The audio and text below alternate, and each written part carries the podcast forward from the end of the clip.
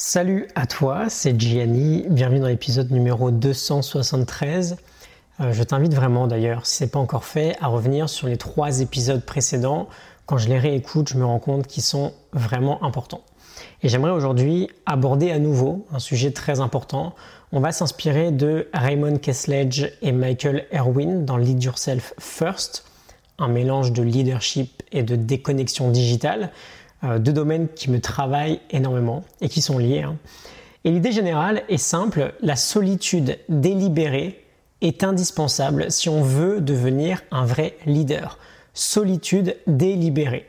Simplement l'idée de chercher par soi-même et surtout de trouver hein, des moments de solitude dans notre journée, des moments où on est seul, sans distraction et où on peut réfléchir calmement.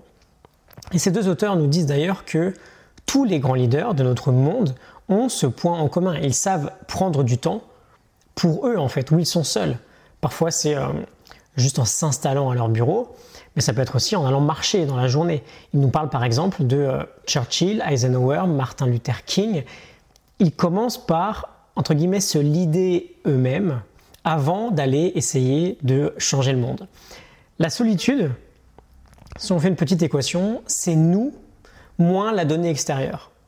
Et donc si on veut ajouter de la solitude souhaitée, de la solitude délibérée dans notre vie, on doit, encore une fois, et j'insiste beaucoup là-dessus, là-dessus pardon, apprendre à se déconnecter délibérément du digital. Parce que le vrai ennemi aujourd'hui, est là, c'est la donnée extérieure. C'est la donnée qui vient principalement de tous nos écrans. Je te laisse d'ailleurs en description une page qui regroupe euh, tout ce que j'ai créé sur ce sujet-là. Et donc quand on arrive à créer de la solitude, à générer des moments dans notre quotidien où on est seul, quand on arrive à être par exemple créatif avant d'être réactif. Pour moi par exemple c'est euh, une période de deep work le matin avant même d'allumer mon smartphone ou d'aller voir mes mails. On expérimente quatre bénéfices essentiels dans le développement de son leadership. Le premier pouvoir de la solitude, c'est la clarté. Il n'y a que dans la solitude qu'on peut avoir la clarté de définir ce qui est vraiment important pour nous. Quand on passe d'une notification à l'autre, d'un mail à l'autre, on perd facilement le fil. On se laisse embarquer dans euh, ce que j'appelle le tourbillon des distractions. A l'inverse, quand on maîtrise ces, euh, inputs, ces données qui nous arrivent de partout, hein, ben, on peut être capable de se concentrer sur ce qui compte vraiment, sur ce qui est vraiment important pour nous. Avec cette clarté et cette concentration, on expérimente le deuxième pouvoir de la solitude qui est la créativité. C'est très dur d'être créatif quand on est sollicité de partout, là encore. On a un peu de mal à imaginer, par exemple, un sportif, un pianiste, un formateur être vraiment efficace dans son travail, dans ses entraînements, dans ses recherches, s'il est constamment sur son portable, en, même temps que ses recherches, par exemple. Deuxième point, la créativité. Troisième point, l'équilibre émotionnel. Quand on a de la clarté et qu'on est créatif dans ce qui compte vraiment pour nous, c'est beaucoup plus facile de faire face au challenge émotionnel que l'on va rencontrer. Je te renvoie, à, euh, pardon, à l'épisode d'hier où je te disais, euh, je t'expliquais comment je gère les petites mésaventures que, que je rencontre.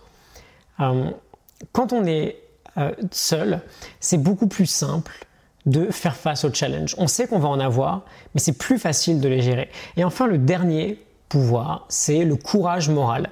On prend suffisamment de recul et on remplit nos réserves de courage parce qu'on sait qu'on est capable de plus et qu'on peut vraiment changer les choses.